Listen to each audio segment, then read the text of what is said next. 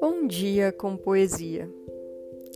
Hoje trago para vocês um poema de Fernando Pessoa, de seu livro Cancioneiro, intitulado O que me dói. O que me dói não é o que há no coração, mas essas coisas lindas que nunca existirão.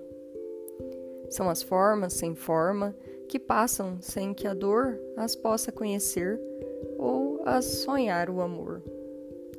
São como se a tristeza fosse árvore e uma a uma caíssem suas folhas entre o vestígio e a bruma.